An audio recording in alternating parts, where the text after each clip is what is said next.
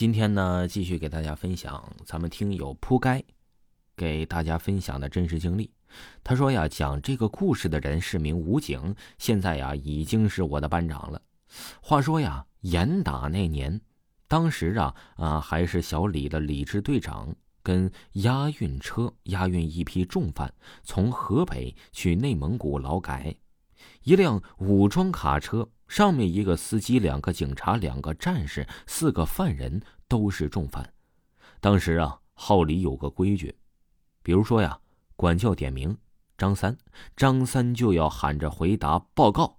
张三到，长途跋涉，李队坐着坐着呀，也就困了。忽然一个急刹车，只听到一个犯人一声大喊：“报告，张三到。”那犯人的名字呀，我就不提了。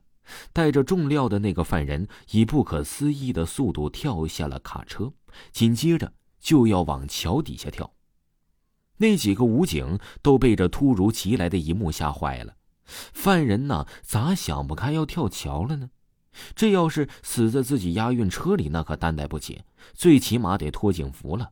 赶紧跳下车追着哥们儿，那哥们儿啊一条腿都迈过桥栏杆了，被四个武警是连拉带拽的给拉了回来，二话不说给铐在了卡车斗子里。自不必说呀，那哥们挨了一顿胖揍。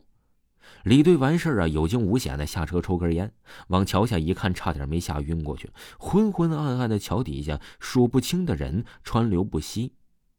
桥下呀是那种没水的河床的，不是人走的路。车呀总算平安的到了内蒙戈壁的看守所。后来呀，李队就问那个要跳墙的犯人：“有啥事儿想不开呀？都判无期了，你还寻死啊？”那哥们儿回答的很干脆。开到桥上的时候，听见有人叫他，他就习惯性的报名，然后身不由己的就想往下跳。那个喊他的人呢？哎，就在桥下。再后来，李队从地方的看守所同志那里听说，这个要跳桥的哥们儿犯的呀是往海外倒卖国宝文物的重罪，不少祖宗的好玩意儿都被他倒腾到了国外，够枪毙十回的了。这哥们儿啊，背后花了多少钱才保下性命啊？李队跟我讲这个故事的时候啊，念叨着不能用祖宗的东西发财，这是嫌这小子判轻了，老天要收他。故事啊，还是发生在李队身上。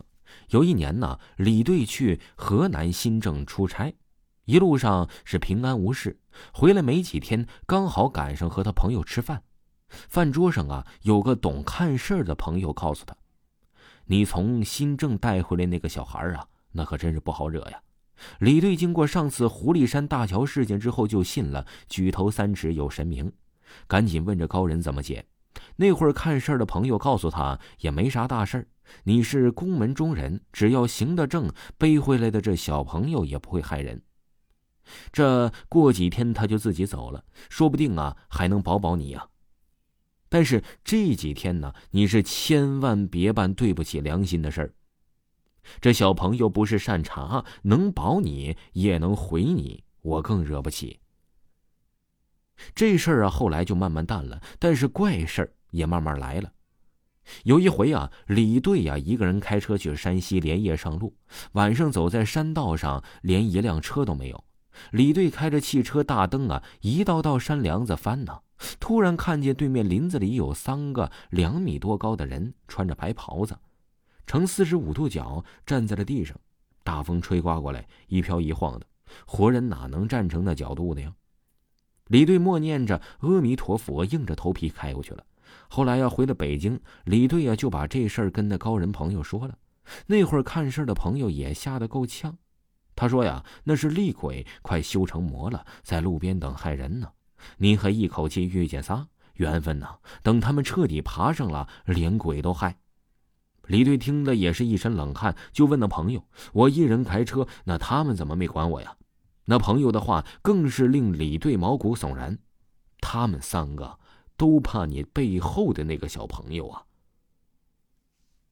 各位听友，这个呢就是那个铺盖他所经历的真实事件。如果呢，你也有您自己自己的亲身经历呢，你就可以私信维华，维华发给你咱们直播时通知的二维码进行分享故事。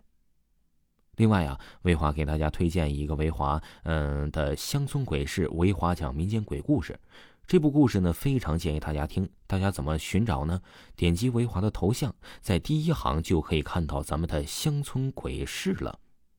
喜欢的朋友一定不要错过哦。咱们下期再见。